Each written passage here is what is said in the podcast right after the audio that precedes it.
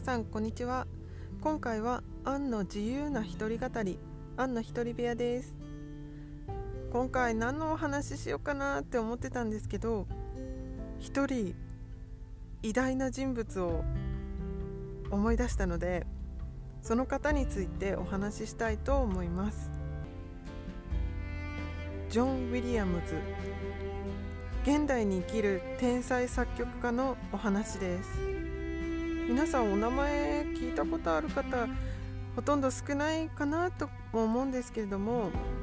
彼が手がけた作品はもう誰もが知ってるものとなります「スター・ウォーズ」のテーマソングや私の大好きな「ハリー・ポッター」のテーマソングテーマ曲ですね。を手掛けているもう他にもジョーンズとかジュラシック・パークとかもうそこら辺の有名映画をスティーブン・スピルバーグ監督と一緒にどんどん制作して、まあ、名を上げていったそんな方です。ジョン・ウィリアムズさん、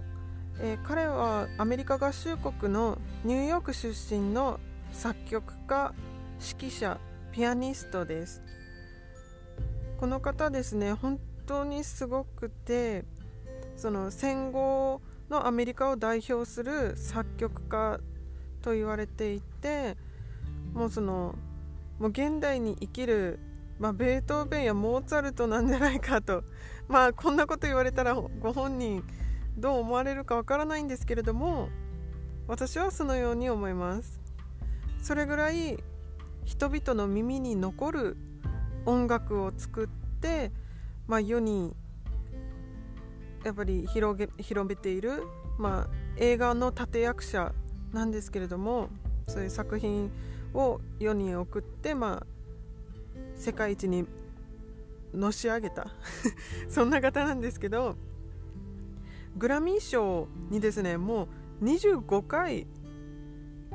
もう賞をもらってるんですよグラミー賞。そんなことありますかって感じなんですけどもうアカデミー賞は52回個人でノミネートされていてウォルト・ディズニーに次いで2番目に多いそんなノミネート歴があるという方なんですよね。もし知らなかったらぜひあの YouTube などでジョン・ウィリアムズさんやジョン・ウィリアムズ作曲家などで調べられてみてください。彼はですねそのまだ戦争があった頃にまあ音楽とはちょっと離れていたんですがロサンゼルスに引っ越してからイタリア系ユダヤ系イタリア人の作曲家の方に師事して、まあ、その後アメリカ空軍で音楽隊に所属所属しながら編曲や指揮を担当していって、まあ、腕を磨いていったとのことです。で兵役を終えた後にジュリアード音楽院ピアノ科に進学されてまたその後その他の師匠にですね、まあ、指示して、まあ、ジャズピアニストとしてずっと活動されていたとのことです、まあ、その後、まあ、アメリカに戻って、まあ、いろんな映画監督の方とお知り合いになっていく中で映画の楽曲制作っていうのに携わるようになり、まあ、天才作曲家としてまあ、名を上げていったとのことなんですけど今いろんな音楽を流行りの音楽っていうのは電子電子的なものがすごく多くてあの楽器なんていらない。もうパソコンとちょっとそのまあ、パーカッション的な こんなこと言ったらプロデューサーさんたちに怒られると思うんですけどそうの一人で作れちゃう。そんなものが多いんですけれどももうこの方はですねジョン・ウィリアムズさん、まあ、89歳ですので現在、まあ、電子的なものに特に触れないのかなどんご本人がどうされてるかわからないんですけど「まあ、ハリー・ポッター」や「スター・ウォーズ」の音楽っていうのは全部ご自身でピアノで作曲してその後オーケストラとして、まあ、他の楽器たちにの音楽を入れていくというスタイルで作っていったみたいなんですよね。私本当にそれはすごいことだと思うし才能があるもう努力ももちろんなんですけど私はもう耳に残る音楽っていうのを作られるのはやっぱり素晴らしい才能だなって本当に思います。なんで私この方のことを知れたかっていうと、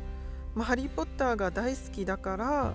っていうのもあるのでハリー・ポッターの音楽が入ってる CD なんかをですねまあよく聞くわけですよ。その時になんかもうテーマ曲がやっぱり本当にすごいんですよね。途中途中の音楽ももちろんすごいんですけどもう誰が作ったんだろうなって思って調べたら、まあ、ジョン・ウィリアムズさんのお名前にたどり着いたっていう経緯があります。私なんかがそんな 偉大な方のことをお話しするのはどうなのかなと思うんですけれどもそのまあ何でも有名なものっていうのはまあ一人じゃ作れないって思うのでジョン・ウィリアムズさんに関しましてはもうご本人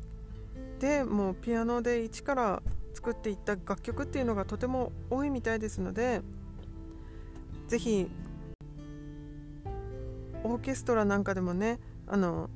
YouTube で見ることができるので皆さんにも見ていただきたいなと思って今回ご紹介させていただきました。もうもしねなんかよかったら私の人生でね一回でもジョン・ウィリアムズさんの指揮でそのオーケストラなんか見れたらすごく幸せだなって思うんですけど叶わない夢になるかもしれません。では以上アンの一人語りでした。じゃあね